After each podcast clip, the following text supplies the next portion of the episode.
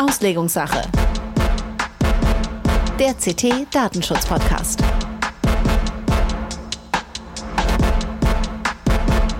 Herzlich willkommen zur Auslegungssache, dem CT Datenschutz Podcast, Folge 7. Heute wenden wir uns wieder der DSGVO zu, nachdem wir einen kleinen Ausflug gemacht haben in die ins Bigger Picture, in die, die große Welt des BND Welt der und Geheimdienste. Der Geheimdienste, genau. Heute geht es wieder um äh, das graue Brot Datenschutz, DSGVO. Aber das wird keineswegs langweilig, das kann ich euch versprechen. Wir haben nämlich heute uns als Schwerpunkt ausgesucht, einen Fall, den wir in CT selber behandelt haben, recherchiert haben, den wir aber als so gewichtig und so aussagekräftig ansehen, dass wir gedacht haben, den können wir hier mal ausführlicher behandeln. Äh, und zwar geht es um ein großes Datenleck äh, bei dem Autovermieter Buchbinder. Dazu später mehr. Ich begrüße erstmal Jörg. Jörg, hallo. Hallo.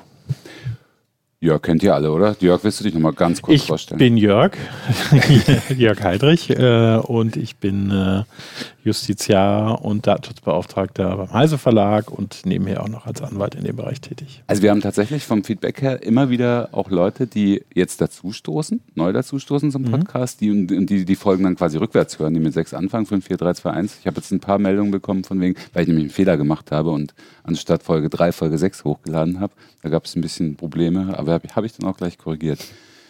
Ähm, und wir haben einen Gast, über den wir, wir uns Gast. besonders ja, freuen. Jörg, Jörg übernimmt die Vorstellung des Gastes heute. Hallo Hartmut, herzlich willkommen. Hallo Jörg, grüß dich. Wer bist du denn? Ich äh, arbeite auch als Redakteur bei CT zusammen mit Holger. Ich äh, leite das Ressort für Software, Internet und auch Datenschutz ist bei uns ein ganz großes Thema.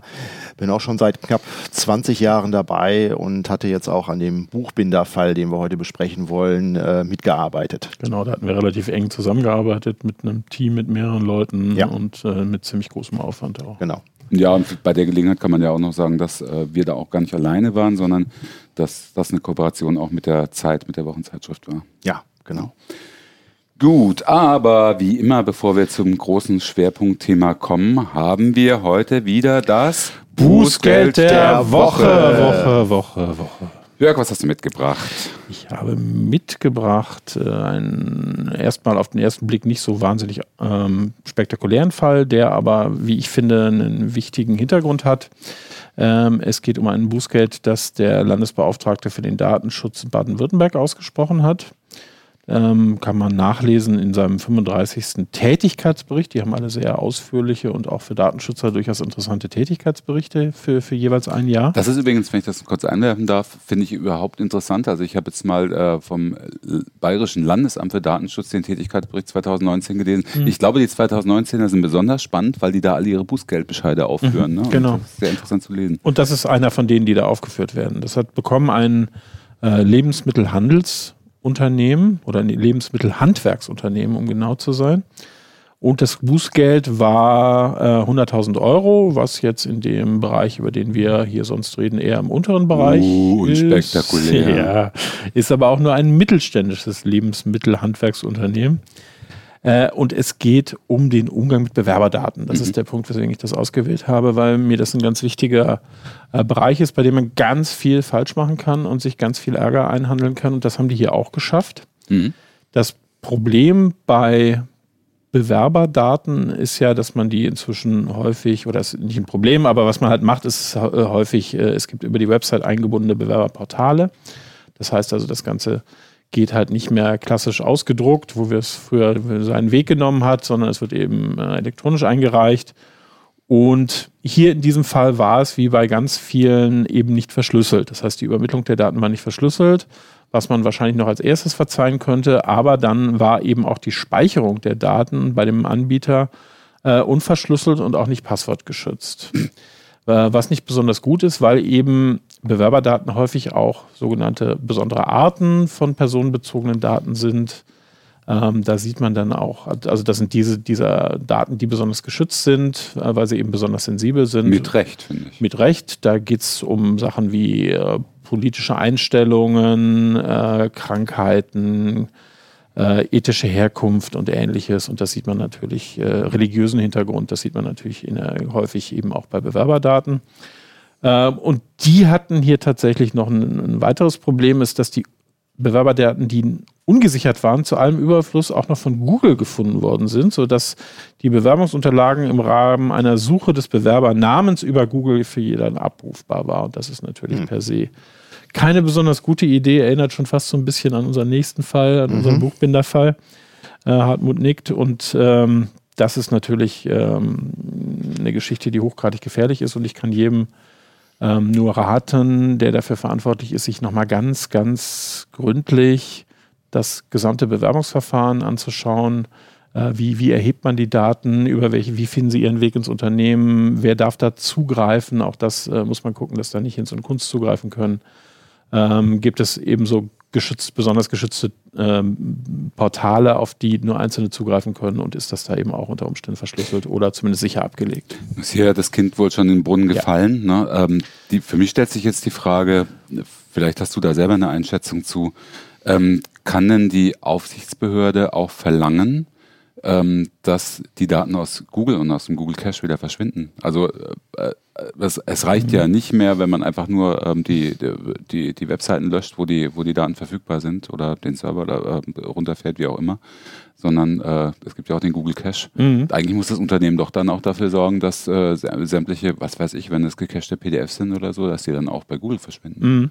Das ist eine ganz interessante Frage, die auch in äh, ganz vielen anderen Fällen noch ein bisschen ungeklärt ist. Mhm. Äh, man das gibt es ja häufig, sagen wir mal, wenn ich einen Namen aus dem Artikel entfernen muss oder so, dann ist eben auch die Frage, muss ich dafür sorgen, dass der Artikel neu indexiert wird, nachdem das entfernt wurde.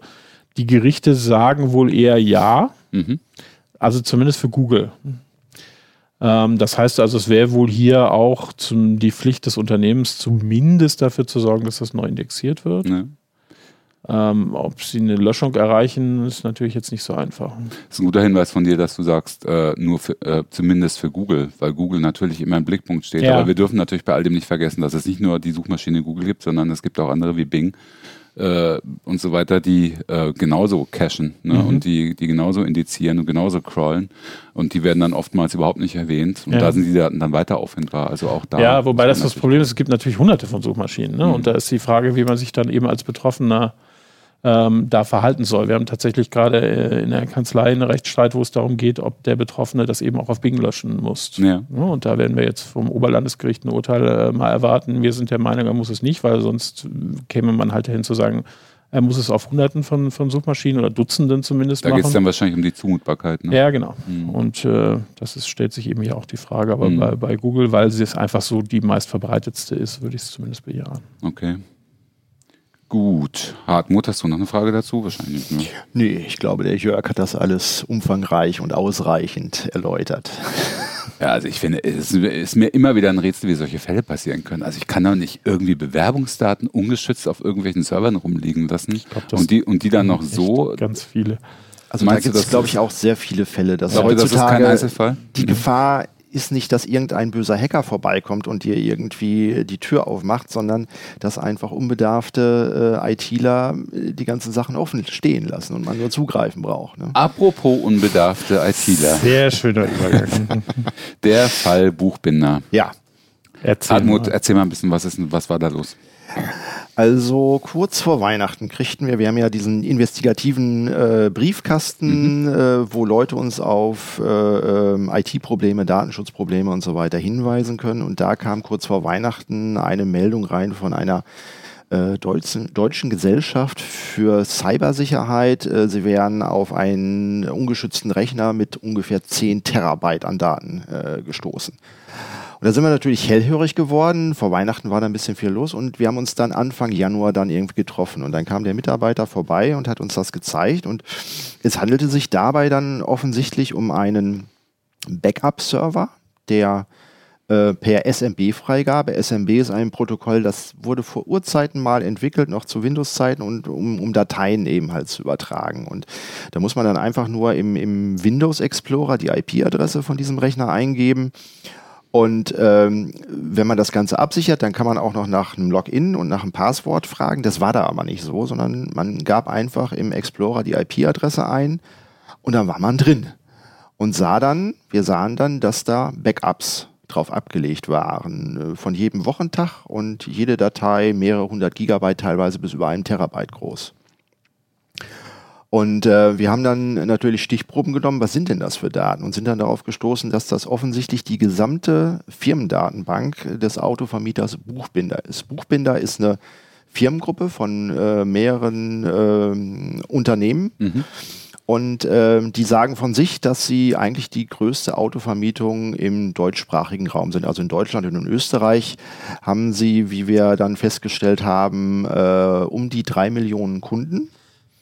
Und äh, in der Datenbank, das war eine SQL-Datenbank, die auch komplett ungeschützt war. Die konnte man sich einfach dann angucken. Also da, da ging es um Backup vor allem äh, der Kundendaten, ne? so wie ich das verstanden habe. Nein, der gesamten Firmendatenbank. Also Aha, es war auch okay. der ganze äh, Schriftverkehr mit Anwälten, mit Autoherstellern, mit äh, Reparaturwerkstätten, mit Gutachtern im, im Unfallfall. Das war alles dort in diesen Datenbanken ähm, ja alles auffindbar. Mhm. Inklusive auch dieser besonders sensiblen Daten, die es zumindest teilweise gab für Unfälle und so weiter. Was genau, für die genau genau, da, Be Beurteilung wichtig ist. Komme ich dann auch noch zu, ja. was wir dann alles dann noch irgendwie gesehen haben. Und ähm, diese ähm, äh, Datenbank konnte man einfach darauf zugreifen, war nicht geschützt und da waren äh, gespeichert äh, sämtliche Mietvorgänge zurückgehen bis ungefähr in das Jahr 2003. Es waren auch welche mit 1900 irgendwas, die wurden wahrscheinlich irgendwann mal importiert, äh, abgespeichert. Das waren aber nicht so viele. Eigentlich 2003 ging das Ganze los.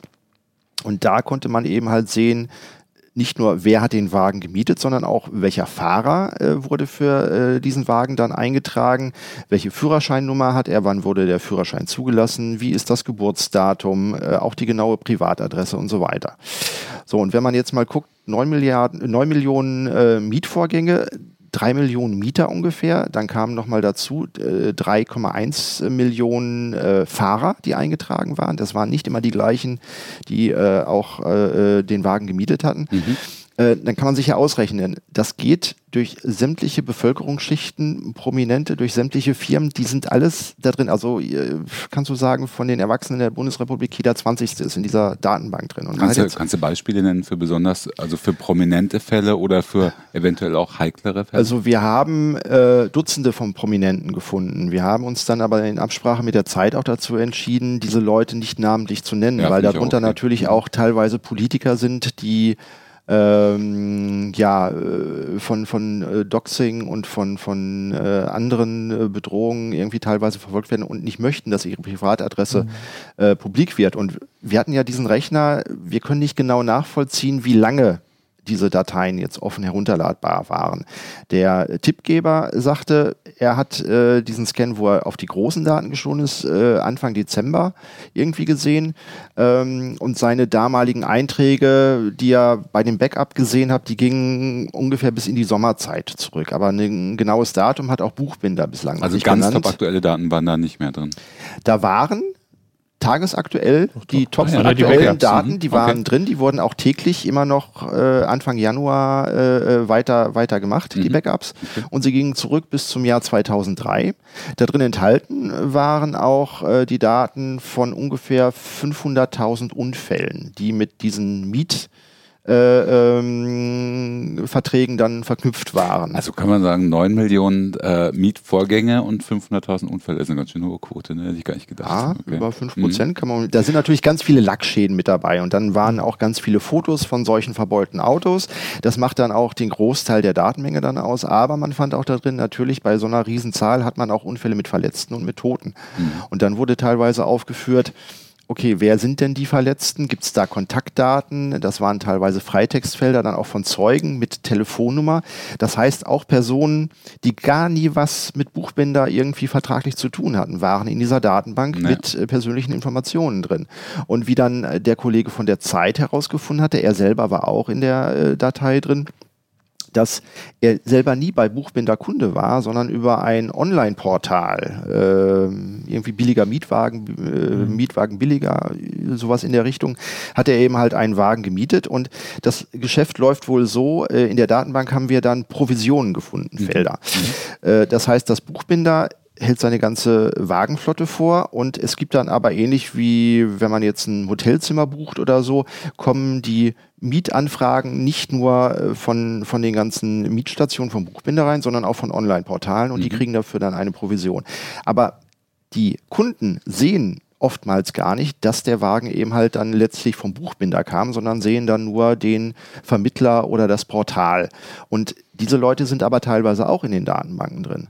Und die Verknüpfung, wo wir jetzt sagten, da wird es wirklich heikel. Das war nicht nur bei Prominenten, von denen wir die, die, die Namen wussten, sondern man konnte dann auch Suchbegriffe eingeben, wie zum Beispiel Ministerien, Botschaften, besonders äh, ähm, äh, Firmen in sensiblen Bereichen. Wie ich habe noch gesehen, irgendein Sonder Sondereinsatzkommando, so ein Elitekommando aus Österreich. Ja, genau. Wenn man Polizei oder nach Bundeswehr irgendwie nach mhm. solchen Stichworten suchte, dann kriegte man Listen von Polizeipräsidien, von Bundeswehrabteilungen. Äh, äh das ganze Buchbinder war, ist nicht nur in, in Deutschland aktiv, sondern auch in Österreich. Die Verteilung war ungefähr zweieinhalb Millionen Kunden in Deutschland, 400.000 in Österreich, mhm. die restlichen 100.000 im übrigen äh, europäischen Ausland. Und in Österreich war dann auch, hatte jemand unter den Namen äh, Einsatzkommando Cobra Süd irgendwie äh, mal auch äh, einen mhm. Wagen gemietet. Und solche Informationen erlaubten dann natürlich die Fahrer, zu den Firmen, zu den Ministerien und so weiter zuzuordnen. Manchmal sind das nur, wie gesagt, hauptberufliche Fahrer, manchmal aber auch Mitarbeiter davon.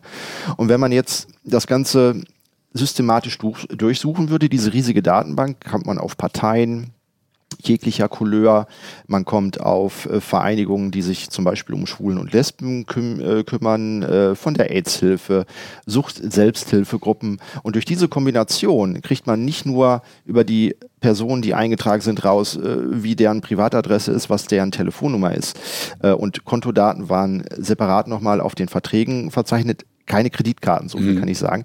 Aber dadurch kann man dann auch Listen erstellen, okay, wer gehört denn zum Beispiel zu äh, dieser Partei, wer gehört zu dieser Religionsgemeinschaft, es waren islamische Vereinigungen und so weiter dabei. Und wohlgemerkt, es sind da enge Kontaktdaten wie zum Beispiel Handynummern drin, ne? Ja, das, das Handynummern, halt äh, Geburtsdatum, ja. also äh, was mir auch vorher gar nicht bewusst war, weil wir hatten auch geguckt, okay, welche Kollegen von uns in der Redaktion sind denn in dieser Datenbank drin? Ich war auch dabei. Genau. Holger war drin und äh, ich habe noch ungefähr ein Dutzend andere Kollegen gefunden. Manchmal war es durch Namensgleichheit, aber gar nicht so einfach genau zu identifizieren. Ist dieser Eintrag, gehört er jetzt zu dem Kollegen oder nicht? Und was immer dann aber äh, äh, quasi äh, gezeigt hat, ja, das ist tatsächlich diese Person, das war das volle Geburtsdatum. Mhm.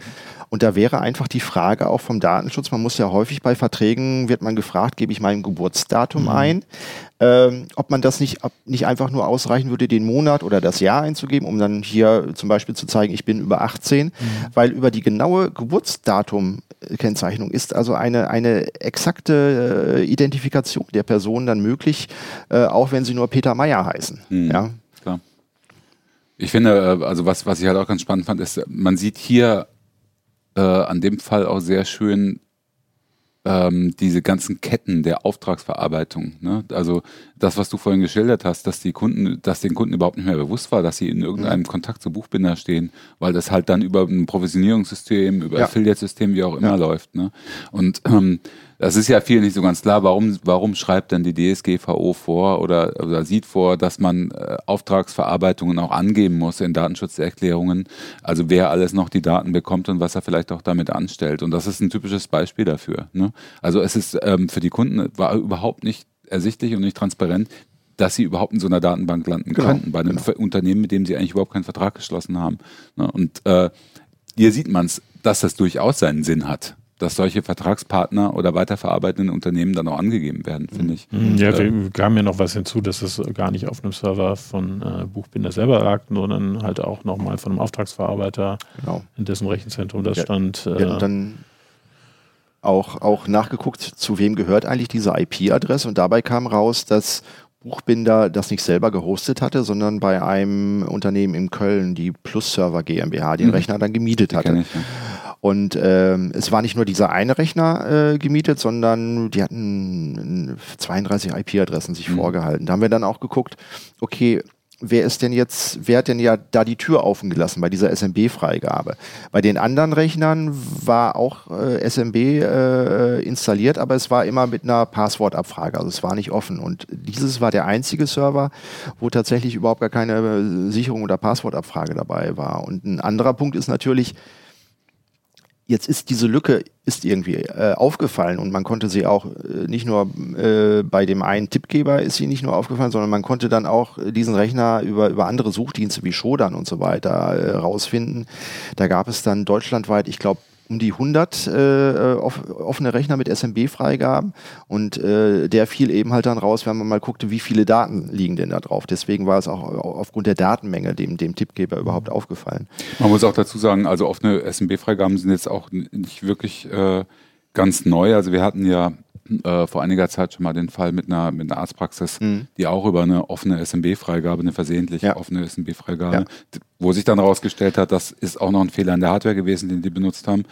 Das äh, was auch noch immer passieren kann. kann aber passieren. Ne, aber also, da, waren, da waren halt Patientendaten von der kompletten ja. Gemeinschaftspraxis offen im Netz. Ne? Also, also da, da reicht es dann offensichtlich aus. Ich klicke irgendwo in so einem Admin-Tool von so einem Server, klicke ich irgendwie an der falschen Stelle mit der Maus. Aber eigentlich fängt das Problem schon vorher an, weil eine Firma, äh, Buchbinder, die Gruppe hat, äh, ich glaube, jetzt neunstellige um Umsatzzahlen äh, jedes Jahr und äh, drei Millionen Kunden. Da muss ich mir doch von der IT-Abteilung dann den Kopf machen, dass ich nicht alles auf eine eine Karte setze und quasi die komplette Firmendatenbank auf einem einzigen Rechner backuppe, wenn da äh, ein schlecht gelaunter äh, Mitarbeiter von der Plus-Server GmbH einfach mal in den Schrank greift und diese Pizzaschachtel irgendwie rausgreift, mhm. dann hat er die komplette Fir Firma irgendwie in der Hand und kann die äh, irgendwo anders beim Konkurrenten meistbieten irgendwie verkaufen. Mhm. So, das heißt, das gesamte Sicherheits- und Speicherkonzept vom Buchbinder ist der, den ganzen Datenmengen überhaupt gar nicht gewachsen. Also ja. da ist es dann nur die Frage der Zeit, bis irgendwann so ein kleiner Fehler zum Supergau führt. Ja. Aber da haben wir auch die Situation äh, seit 2018, Jörg, in der, in der Datenschutzgrundverordnung eigentlich vorgesehen, dass genau solche Fälle künftig nicht mehr passieren sollen, weil es ja auch IT-Sicherheitskonzepte in Unternehmen geben mhm. sollen, die auch jederzeit nachweisbar sind, glaube ich, gegenüber, ja. äh, gegenüber Behörden. Aber erzähl mal ein bisschen. Ja, also dieser Fall ist grundsätzlich so, dass er irgendwie den gesamten technischen Teil der DSGVO von, äh, von A bis Z enthält und deswegen so als, als Lehrfall ähm, aus DSGVO-Sicht wirklich interessant. Ähm, wir haben Anforderungen an die IT-Sicherheit. Wir haben die Frage, sind die Daten, die da vorgehalten wurden, dürften die überhaupt noch vorgehalten werden? Und hat es erzählt, ja. äh, dass da sehr alte Daten waren. Das ist nicht per se verboten, aber man wird schon gute Gründe haben müssen, warum man die Daten noch hat. Ne? Und mhm. Daten, die man nicht hat, kann man nicht verlieren. Äh, dann ähm, der Umgang mit Data Breaches, ähm, mit Meldungen, mit Meldepflichten. Ähm, Data Breaches auf Deutsch, Datenlecks. Datenlecks, genau. Dann natürlich die Frage mit Bußgeldern. Da wird sicherlich auch ein saftiges Bußgeld geben und äh, nicht zuletzt äh, die Frage nach dem Schadensersatz äh, mhm. für die einzelnen Betroffenen. Und das wollen wir jetzt mal so ja. ähm, mal, mal durchgehen. Und der erste Punkt, du hast mir einen schönen Übergang geliefert, Hartmut, ist äh, eben die Frage, wie denn die Anforderungen an die IT-Sicherheit sind. Und mhm. das ist tatsächlich neu in der DSGVO, ähm, dass eben grundsätzlich gesagt wird, ähm, dass die Daten, äh, dass für die Daten eine angemessene Sicherheit gewährleistet werden muss. Und das ist ein, ein sogenannter risikobasierter Ansatz. Da gehe ich dann davon aus, ich muss mir anschauen, was habe ich für Daten und wie groß ist das Risiko, was von diesen Daten ausgeht. Und zwar, das machen viele falsch, nicht für mich als Unternehmen, sondern die Frage also das ist, ist das, was Hartmut vorhin gesagt hat. Was passiert, wenn die ganze Datenbank jetzt an Konkurrenzunternehmen genau. geht mhm. und äh, die machen sich diesen Kundenstamm zunutze? Darum mhm. geht es ausdrücklich nicht, sondern um doch, die ja, ja, doch. Aber es geht vor allem um die Betroffenen. Genau, ne? also der, der, der Punkt, von dem ich das äh, analysieren muss und festlegen muss, ist eben aus Sicht der Betroffenen. Ja. Das heißt also nicht, was habe ich für einen PR-Schaden als Unternehmen oder sowas oder was muss ich für Bußgelder zahlen, sondern es geht darum, was, was den Leuten passieren kann, dadurch, dass diese Daten öffentlich werden. Und das ist natürlich auch ein bisschen unterschiedlich nach der Qualität der Daten. Wenn es jetzt nur so reine Telefonbuchdaten sind, ist die Missbrauchsgefahr übersichtlich, sie ist auch vorhanden. Äh, Wenn es jetzt so Daten sind wie bei unseren Ärzten aus Celle, äh, ist sie äh, extrem hoch. Ne? Und äh, sie ist aber auch in diesem Buchbinderfall, den wir jetzt gerade diskutieren, äh, meiner Ansicht nach schon, schon ganz erheblich. Ne? Mhm. Also man denke, du hast vielleicht gleich, hat man noch ein paar andere äh, Praxisbeispiele, aber jetzt zum Beispiel ist es sehr naheliegend, wenn man an die, sagen wir mal, man wäre an die Daten vorher rangekommen, ähm, damit Phishing zu machen. Also Leute anzurufen, ganz konkret, hey, du hast doch vor vier Wochen an der und der Stelle den und den Wagen geliehen, wir haben hier ein Problem mit deiner Bankverbindung, kannst du uns mal ja. ne, XY. Also das äh, Risiko halte ich für erheblich. Dann noch äh, das, äh, was hinzugekommen ist mit, mit den ganzen zusätzlichen Angaben. Also du bist Mitglied des so und so Verbands, äh, Vereins, auch äh, die Privatdaten von Leuten, also, die, die Zeit hat ja ein paar genannt, die können wir, glaube ich, ja. auch nennen. Also der BSI-Präsident äh, zum Beispiel. Der war ja sogar im Interview. Der war sogar im Interview, also den können wir sicherlich nennen. Habeck war auch, hat auch genau, sich, sich geäußert, ja. die mit Privatadressen da drin standen. Da ist natürlich auch ein hohes Risiko. Ja, ja. Also das ist, das heißt also, wir haben hier ausgehend haben wir ein, ein relativ hohes Risiko anhand der Daten und das heißt die Anforderungen an die IT-Sicherheit, äh, Stichwort hier äh, Stand der Technik, waren sehr hoch. Wir werden mhm. dazu sicherlich nochmal eine eigene Sendung machen äh, zu, zu, dieser Abwägung. Äh, aber das ist ja erstmal der Ausgang. Und da ist es zum, relativ offensichtlich, dass dieser Anforderung nicht nachgekommen wurde. Ne? Also hier wurde, wir wissen die, die Gründe für das Datenleck nicht genau, ob das jetzt ein, ein äh, schlechter Admin war. Man, man, muss ja auch noch dazu sagen, ich glaube auch dieser, dieser Fehler, das war jetzt, ähm, ich glaube, kein Zufall, weil zum Beispiel auch die ganzen Login-Daten der Kunden vom Buchbinder für mhm. das Online-Portal, die wurden äh, teilweise im Klartext in dieser Datenbank abgelegt. Noch eine Katastrophe. Ja, also ähm, und das zieht sich so durch. Ne? Also alle Daten auf einem Platz, auf einem Server, wo dann SMB-Freigabe dann übersehen wurde. Vorher aber schon, dass Daten sehr, sehr lange gespeichert wurden, auch Unfalldaten, die gingen bis 2006 zurück. Und dann noch die äh, im Klartext abgespeicherten Login-Daten von Also um Kunden. das auch nochmal ganz klar zu sagen, ähm, die DSGVO gestattet, es, ausdrück, gestattet ausdrücklich nicht, dass äh, Credentials, also Namen und Passwort, Siehst du das anders, Jörg? Also Jörg wiegt mit dem Kopf, aber ja. ich, äh, ich würde jetzt sagen, also ich glaube schon, dass einiges dagegen spricht, dass es legitim ist, datenschutzrechtlich äh, Namen und Passwörter im Klartext auf dem Server abzuspeichern. Ja, also die DSGVO nennt äh, dem Bereich von diesem Artikel 32, in dem das geregelt ist, die Anforderungen an die IT-Sicherheit äh, nennt zum Beispiel explizit Pseudonymisierung oder Verschlüsselung als gangbare Maßnahmen der IT-Sicherheit. Also um das nochmal zu sagen, die, das gängige Verfahren, um äh, solche Daten sicher abzuspeichern, insbesondere Passwörter, ist, äh, sie mit einem Hash, äh, einen Hash drüber laufen zu lassen und danach nochmal zu sollten. Ne? Mhm. Also sie danach nochmal quasi ein bisschen zu verfremden, sodass man, dass wenn jemand tatsächlich an die Datenbank kommt, also, also an die Nutzer-Passwort-Kombination, er damit nichts anfangen kann. Ja. ja. Dazu vielleicht nochmal bei einem Hashwert bedeutet, ich kann aus einem Hashwert kann ich nicht das ursprüngliche Passwort genau. wieder raus rekonstruieren, mhm.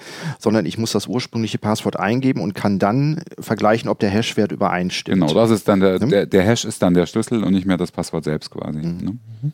Ja, wobei die DSGVO eben nicht sagt, das ist das Alleinseligmachende, sondern die DSGVO sagt, ich muss ein dem Risiko angemessenes Konzept haben, ich muss das Konzept dokumentiert haben, ich muss eine Abwägung gemacht haben, ob das so in Ordnung ist. Also du musst quasi so eine Folgenabschätzung Du musst, machen. ja genau. Mhm. Ähm, und äh, wenn das zu dem Ergebnis kommt, dass es auch anders geht, ne? Mhm. sondern dass es trotzdem immer noch eine hohe IT-Sicherheit bietet, dann kann man das auch anders machen. Also es gibt mhm. keine Verpflichtung in der DSGVO, äh, bestimmte Daten nur verschlüsselt zu haben, wobei es wahrscheinlich schwer wird, hier ein besseres und sinnigeres System sich zu überlegen. Aber ich will nicht ausschließen, dass es das gibt. Ja.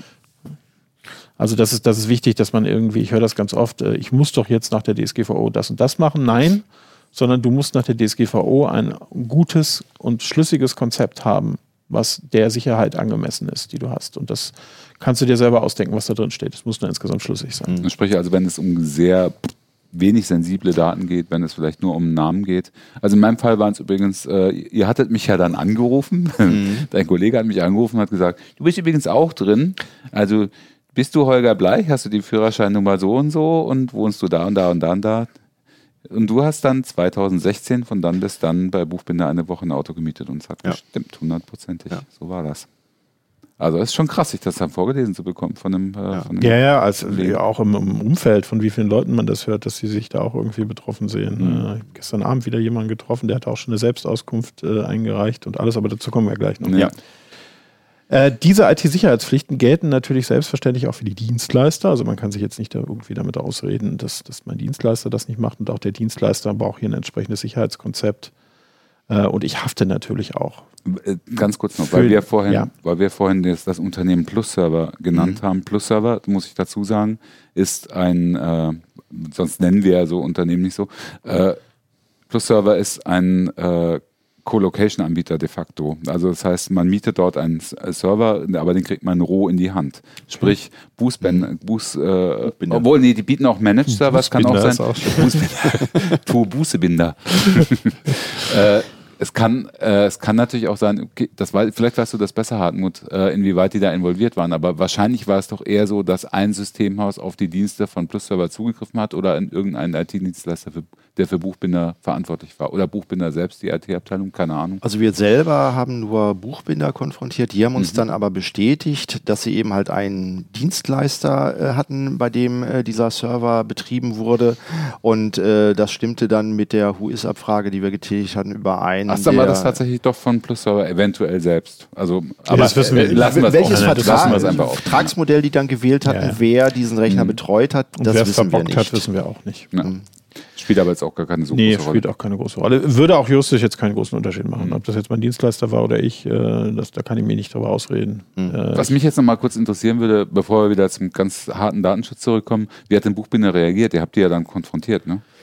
Die waren, glaube ich, die fielen aus allen Wolken so. Haben die, sie dann schnell dann reagiert? Ja, also als wir sie dann äh, zusammen mit der Zeit angesprochen haben, also CT und Zeit ist dann natürlich nochmal eine andere Hausnummer als äh, jetzt äh, die Deutsche Gesellschaft für Cybersicherheit, die sie Anfang die Dezember übrigens, das vielleicht kontaktiert hat sagen, ein zwei Unternehmen Mails. ist, keine, keine Gesellschaft. Ja, ein Unternehmen, aber sie heißt so, Ja, hat genau. diesen Namen. Äh, und die hatten äh, zwei Mails Anfang Dezember an Buchbinder geschickt und dort keine Reaktion äh, augenscheinlich bekommen. Und Weiterer Fail, ne? ja, ein, ein Fehler, der dann auch äh, zu diesem GAU dann beigetragen hat. Und äh, ja, haben sich, äh, Buchbinder hat sich dann auf unsere Anfrage dann entschuldigt und gesagt, sie hätten dann, als sie es von uns erfahren haben, den Server sofort abgeschaltet. Der war dann auch nicht mehr ähm, erreichbar. Ähm, aber in der Kürze der Zeit haben sie dann zu weiteren Fragen dann keine Stellungnahme genommen und dann äh, am Wochenende darauf, also ein paar Tage später, äh, haben sie dann so eine Erklärung rausgegeben, äh, wo sie dann äh, äh, versprechen, dass sie die Kunden alle benachrichtigen werden äh, und ihr IT-System, glaube ich, überarbeiten werden und so weiter. Ähm, Sehr schmallippig, würde ich es mal nennen. ja, also es, man muss jetzt noch warten, was irgendwie passiert. Und äh, du, Holger, du bist ja auch Betroffener. Hat sich Buchbinder Binder bei dir schon gemeldet und dich darüber wir, benachrichtigt? sollen wir das mal zurückstellen und das, äh, das können wir auch. Ja. die. Erklär. Mach einfach weiter, Jörg. Ja, danke. Du äh, bist heute der große Erklärbär. ja. ähm, ja, genau. Also erste Frage, gesetzliche Anforderungen an die IT-Sicherheit. Ne, haben wir große Probleme mit. Zweite Frage, was waren denn das für Daten? Dürften die die überhaupt speichern? Und dürften die die noch speichern? Das ist dann auch eine spannende Frage, die wir aber, wir haben die Daten nicht runtergeladen, gar nicht so im Detail klären können. Ne? Dann müsste man tatsächlich, das wäre eine Aufgabe für die Datenschutzbehörden, aber es spricht zumindest nach dem, was wir gesehen haben, einiges dafür, Ja. dass da Daten waren, die, ähm, um es kurz zu erklären, Daten müssen halt nach einem bestimmten Zeitablauf, meist in der Regel sind es zehn Jahre gelöscht werden. Äh, Und für einige Daten, jetzt so Urla äh, Urlaubssachen ist auch schön, Unfallsachen, ähm, hätten wir, bräuchte man zumindest gute Gründe, die noch immer noch zu speichern. Äh, konkret, mein Vorname, mein Zunahme, meine Führerscheinnummer, Wann meine? Telefonnummer, meine Adresse. Wann war denn- 2016.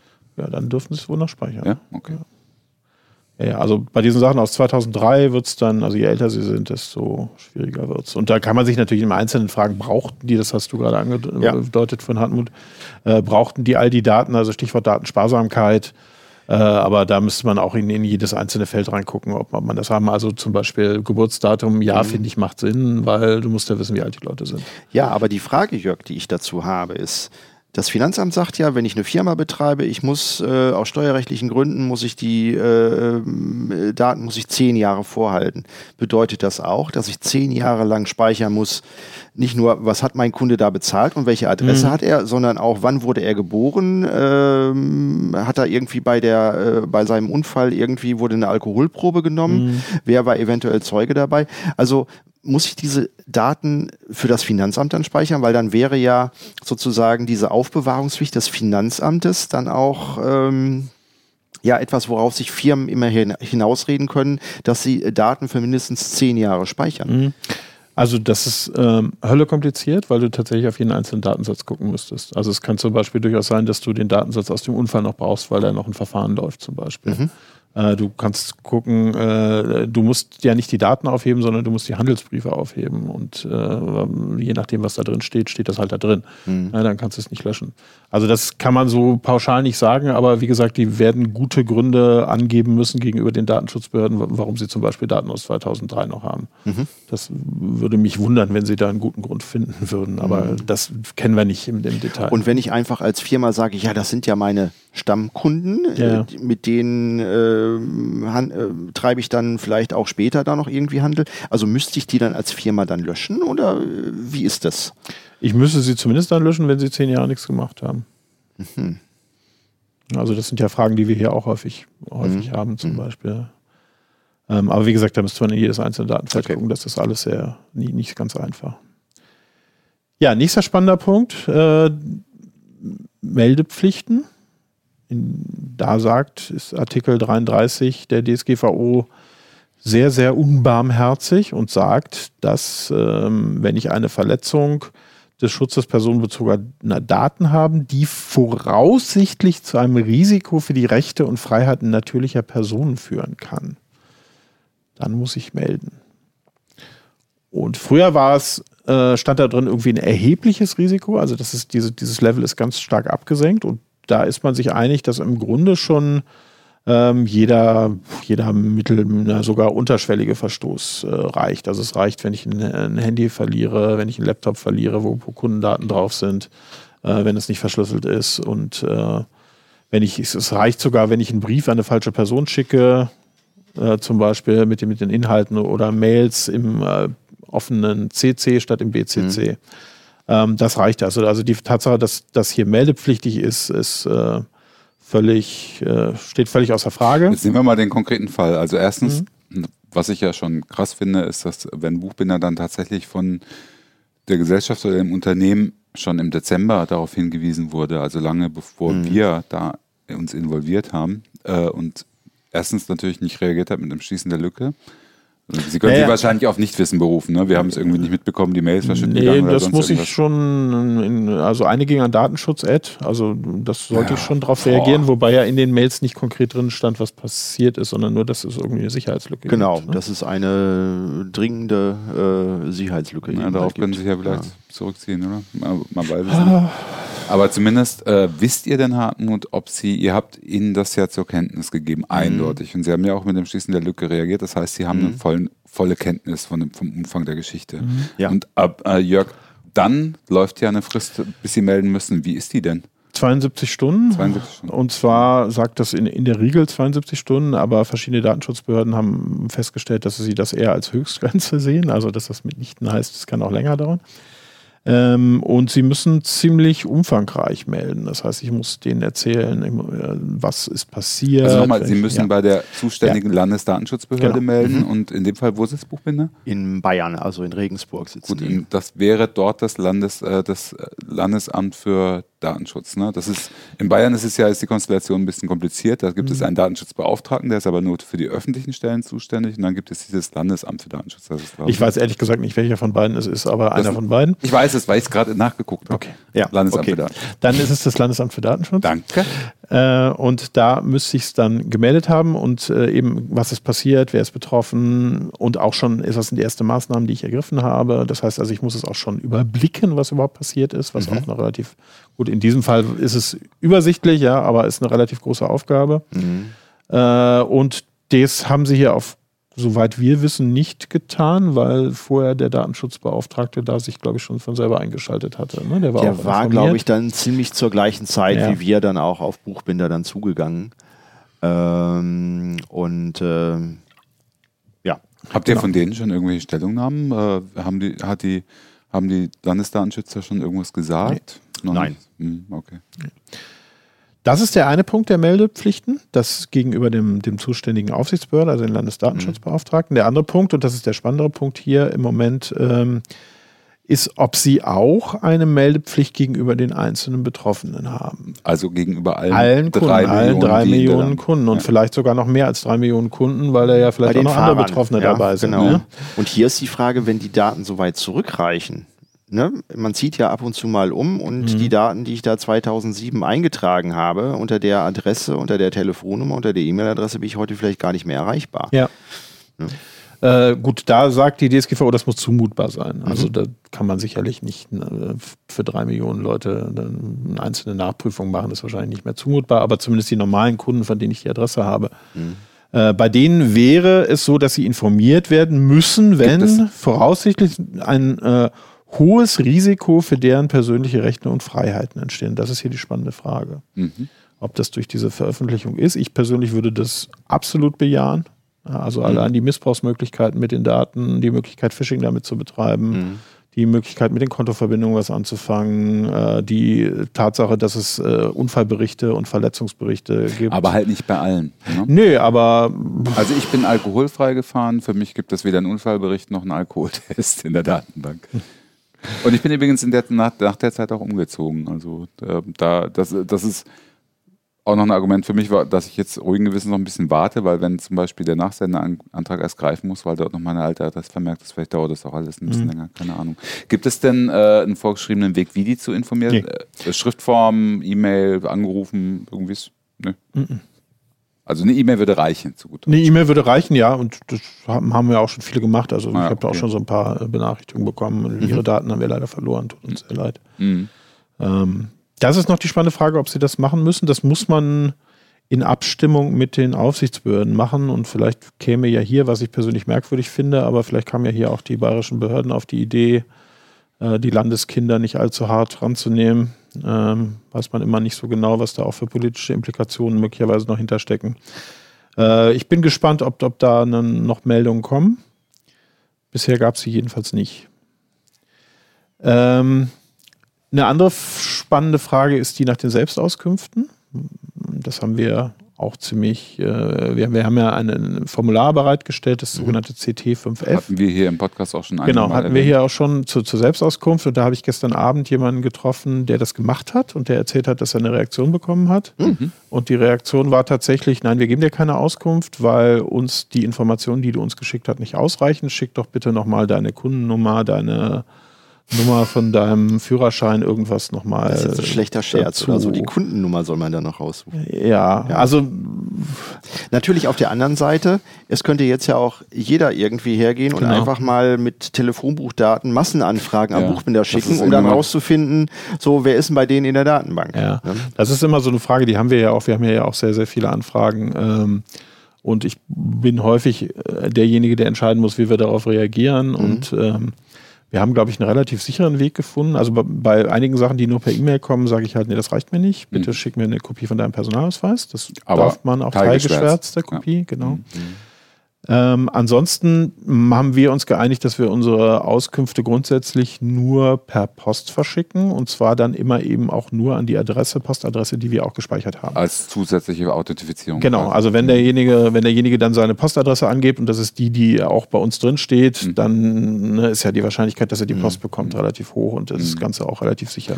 Also ganz klar ist ja, um das nochmal zu sagen, ähm, dass so hohe Authentifizierungsverfahren wie zum Beispiel Postident in solchen Massengeschichten äh, finde ich nicht zumutbar sind. Nee. Also und deswegen muss, halt- muss halt jedes Unternehmen für sich abwägen. Ihr habt das jetzt so abgewogen, dass ihr da zumindest den Postweg beschreitet, was ja auch lange nicht alle machen. Mhm. Ne? Aber das ist, glaube ich, ziemlich viel Erwähnungsfrage. Ne? Also ich habe ganz viele Selbstanfragen inzwischen jetzt gemacht, also bestimmt fast 100 jetzt in den letzten zwei Jahren, um auch Also mal zu du gucken. hast ich als Unternehmen Person. als, um, Ja. um, Auskunft gebeten. Genau, Mhm. und äh, ich habe jetzt von einem einzigen, das hat tatsächlich Postident äh, verlangt, das war VW. Das fand ich völlig unangemessen, da werde ich mich auch nochmal beschweren.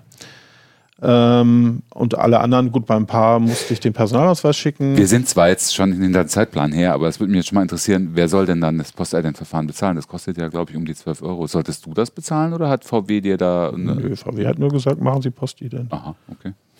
Krass. Also weiß ich nicht, äh, kann ich Mhm. mir nicht vorstellen, dass ich das zurückbekommen hätte.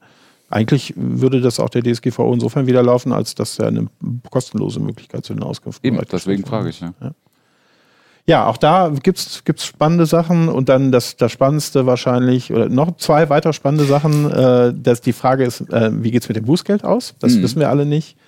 Äh, angesichts, das, das bemisst sich ja so ein bisschen nach dem Umsatz der Gruppe Mhm. und das könnte sehr hoch werden. Wir müssen dazu sagen, ich weiß gar nicht, ob wir es schon erwähnt haben, dass Buchbinder auch Teil der Europcar-Gruppe ist. Ja, Ja. also Die sind aber auch irgendwie drei Unternehmen, die unter diesem Label Buchbinder laufen und die Genau. auch schon als drei Unternehmen einen ziemlich hohen Umsatz Ja, haben. Ja, aber was, also was würdest du denn sagen? Also wenn, wenn Kernunternehmen hatte, lag bei 350 Millionen Euro Mhm. ungefähr.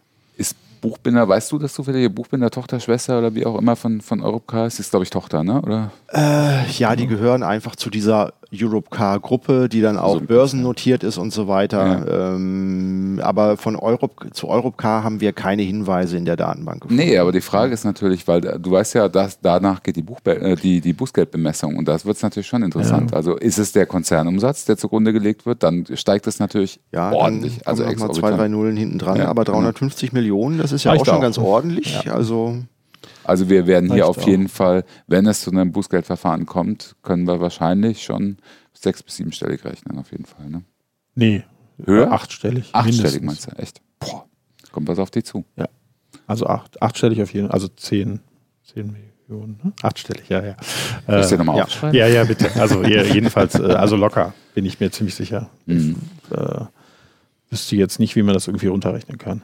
Und, zwar auch ohne, dass Europcar da berücksichtigt würde. Mhm. Allein an deren Umsatz. Das, den, wir hatten es hier schon mal, aber um es nochmal kurz zu erwähnen, es gibt ein, äh, eine, eine Rechengrundlage von den Aufsichtsbehörden, wie die äh, Bußgelder zu bewerten sind, kann man auch mal nachschauen, kann man äh, DSGVO Bußgeldrechner eingeben und das hat in erster Linie eben was mit dem Umsatz zu tun und dann gibt es noch ein paar, Verfahr ein paar Faktoren wie äh, zum Beispiel Verschulden oder ob es nochmal gemacht wurde und so weiter und Mhm. da kommt man halt schnell auf Irrsinnssummen. Also ich persönlich denke völlig übertriebene Summen, aber äh, da, auch das wird sicherlich mal von den Gerichten geklärt werden in letzter Zeit. Wobei natürlich die Behörden trotzdem ganz schön Ermessensspielraum haben. Ne? Also Ja, ja, so bei Verschulden, ne? aber du bist schon immer bei einer Mindestsumme, die locker sechsstellig eigentlich bei jedem mittleren Unternehmen schon ist. Also das ist, äh, ist schon per se sehr, sehr hoch, finde ich.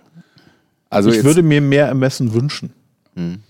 wollen wir mal kurz zusammenfassen. Also was dort passiert ist, äh, jetzt ganz unabhängig vom Verschulden, das wissen wir alles nicht, Ja. äh, wer, wer da welche Verantwortung trägt oder so. Aber es war im Grunde genommen ein kleines Ding. Es war eine offene Schnittstelle. Die SMB-Schnittstelle, Mhm. die dafür gesorgt wird, hatte, dass die, dass die kompletten Daten, die, die ja nicht mal, das war ja offensichtlich nicht mal das Live-System, sondern ein Backup-System, Mhm. was vielleicht dann auch nicht so im Mittelpunkt der IT-Sicherheit gestanden hat, sondern eher Ja. so ein bisschen nebenher gelaufen ist. Aber die Dateien wurden dann auf dem Silbertablett quasi serviert. Man brauchte nur große Festplatten und ein bisschen Zeit und Ja. konnte sich 10 Terabyte runterladen. Ja. Und das in Kombination mit einem wirklich großen Unternehmen, mit einem Mhm. großen Kundenstamm, führt halt zu einer absoluten Katastrophe. Das muss man Mhm. einfach sagen. Und da, deswegen wollten wir das hier auch nochmal so ausdrücklich sagen. Also, dass man das nicht auf die leichte. Sch Gerade Leute, achtet auch auf eure peripheren Systeme, nicht irgendwie nur auf das große Live-System, wo Mhm. vielleicht alle Außenstellen angebunden sind oder so, sondern wirklich auch auf die Backup-Systeme.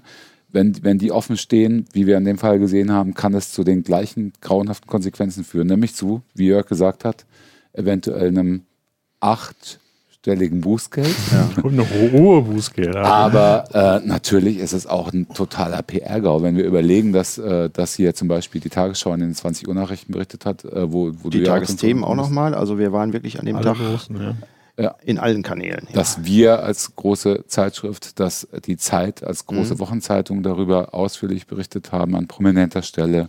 Auch natürlich die entsprechende Online-Berichterstattung. Hartmut, Mhm. ich glaube, es ist sogar über den deutschsprachigen Bereich rausgegangen und auch in den USA hat es, äh, Ich- hat es Interesse gefunden in der Ich Berichterstattung. auch, also ich habe Interviews äh, äh, österreichischen Magazinen dann auch gegeben, die dann auch wissen wollten, inwieweit dann äh, Mitglieder von den dortigen Parteien, SPÖ, äh, FPÖ, ÖVP beteiligt sind. Die hatten wir auch gefunden. Ähm, und äh, ja, insofern ist das ein internationaler äh, Datenschutzvorfall. ja. Und Ja. es gibt ja noch einen Bonustrack, den sollten wir auch nicht ähm, unterschätzen, nämlich, wir haben dazu ja auch schon mal eine eigene Sendung gemacht, die Schadensersatzforderung der einzelnen Betroffenen. Ne? Das heißt also, die DSGVO sagt, dass derjenige, der durch einen Verstoß gegen die DSGVO einen Schaden erleidet, hat einen Schadensersatzanspruch. Und das kann eben ein materieller Schaden sein, dann ist es leicht zu, zu berechnen. Es kann aber eben auch ein immaterieller Schaden sein. Und ich denke schon, dass man hier einen immateriellen Schaden hat, dadurch, dass so sensible Dateien eben einfach online ist. Sie sind gefährdet. Äh, man kann Opfer von, von Kriminalität werden. Mhm. Und äh, natürlich, wenn man sowieso mit Krankengeschichte da noch drin steht, ist es natürlich nochmal viel höher. Mhm. Es gibt einen ähnlichen Fall aus Österreich, äh, wo man gesagt hat, 800 Euro dafür, dass man nur in der Datenbank steht, die nicht mehr online war, wo politische Interessen erfasst wurden. Mhm. Ja, dann kann man sich ja ausrechnen, dass das hier möglicherweise höher sein könnte. Äh, und dann hat man natürlich auch als Buchbinder möglicherweise, selbst wenn es nur 1000 Euro sind, äh, bei drei Pro Millionen Person. Kunden, ja. äh, möglicherweise ja, ja, noch vor allem jetzt rein. Also was wir, was wir beobachtet haben, ist, äh, es muss irgendwie Geld, äh, Geld darin stecken, also Schadensersatzgeld, weil ansonsten würden nicht äh, irgendwelche Legal Tech Unternehmen ja, sofort darauf springen, Geschichte. am selben Tag quasi, als ihr ja, veröffentlicht ja. habt. Äh, Aber wie, wie willst du es auch machen? Portale aufmachen mit ne? Forderungsabtretungen. Wenn du jetzt zweieinhalb Millionen Deutsche hast, die irgendwie einen Anspruch auf Schadenersatz hätten, äh, die Gerichte könnten ja gar nichts anderes mehr machen, wenn sie jeden einzelnen Fall, es gibt ja die, die Massenklage oder Sammelklage gibt es ja in Deutschland nicht, was sie in den USA haben. Wie will man das eigentlich handeln, ja, wenn solche Leaks auftreten? Mhm. Ja, ja, ja, man muss sich ja als Unternehmen nicht notwendigerweise auf diese ganzen Klagen einlassen. Mhm.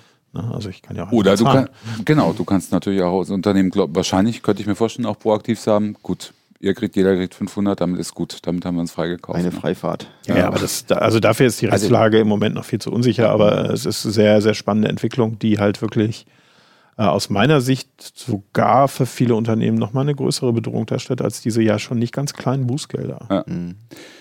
Wir halten fest, es ist im Grunde genommen die SMB-Freigabe dort, ist ein kleiner Schmetterlingsschlag, aber er führt, hat halt für Buchbinder zu einem echt gewaltigen und wahrscheinlich nicht existenziellen, für, das, für den Konzern existenziellen, aber für einen gewaltigen Sturm gesorgt und wahrscheinlich mit dem PR-Fail also, ne, also äh, mit, der, mit dem Ruf, den sie sich dadurch erworben haben, werden sie wahrscheinlich noch eine ganze Weile zu kämpfen haben. Google vergisst nicht, wer Buchbinder jetzt eingibt, der findet an, an vordersten Treffern jetzt Achtung, Datenlücke, ne, bei Buch große Gut, Aber wenn Sie jetzt ne? über die Portale reingehen, da weiß man ja gar nicht, dass man mit Buchbinderhandel treibt, dann äh, ja. fällt der Name dann auch nicht auf. Und wenn Sie dann im Ranking dann einfach 5 Euro billiger sind als die, als die Konkurrenz, dann sind Sie da auch wieder drin. Also naja, förderlich war es nicht. Ich glaube, da sind wir uns einig und das wird wahrscheinlich auch sehr teuer. Ja. Gut, wir wollten ja auch nur einmal an so einem äh, wirklich großen Fall erläutern, äh, welche, welche großen Auswirkungen vermeintlich kleine, kleine Nachlässigkeiten in der IT-Sicherheit haben. Mhm. Lasst euch das alle gesagt sein, warnt eure IT-Abteilungen, dass sie Sorgfalt walten lassen. Ähm, ich möchte nochmal hinweisen auf unsere Kontaktmöglichkeiten. Einerseits ist es natürlich das Forum unter ct.de slash Auslegungssache, wo ihr kommentieren könnt, wo ihr euch einschalten könnt, wo mittlerweile auch teilweise rege diskutiert wird. Ähm, und wir sind äh, als Team auch jederzeit erreichbar unter auslegungssache.ct.de. Und ansonsten freuen wir uns über gute Bewertungen bei iTunes oder auf den anderen Portalen. Das wäre sehr, sehr nett. Hartmut, ich bedanke mich sehr, dass du dir die Zeit genommen hast heute. Wir hatten heute beide ein bisschen Stress, aber wir haben es echt glaube ich, äh, gut auf die Reihe gekriegt. Es hat auch großen Spaß gemacht mit ja. dir. Und bevor wir es vergessen, dass ich Hartmut, bei euch sein konnte. Hartmut ist auch der Schöpfer unseres Jingles. Ja. Ach, genau. genau, Ich habe genau. mich, stimmt, ich, ich hatte mich schon mal bei dir bedankt, dann kann ich das jetzt nochmal face-to-face machen. Ich habe ja. das mal, schon mal gesagt. Hartmut äh, hat, ist äh, leidenschaftlicher Hobbymusiker, kann man das so sagen? kann man so sagen, oder, ja. Oder also mein Geld verdiene ich damit nicht, aber ich mache es eben halt sehr gern und ausgiebig, hauptsächlich mit Synthesizern und habe für die ganzen Podcasts, das sind ja inzwischen doch schon einige hier von Heise, die ganzen Intros und Outros gebastelt. Das ist super nett, ja. haben uns auch sehr gefreut. Und das ist das äh, synthetische Gehämmere, was ihr am Anfang und am Ende immer hört, was uns aber sehr gut gefällt. Okay. Ähm, das ist von Hartmut und das hat er uns zur Verfügung gestellt. Vielen Dank dafür. Vielen Dank, Jörg. Danke, und Holger. Danke, Holger.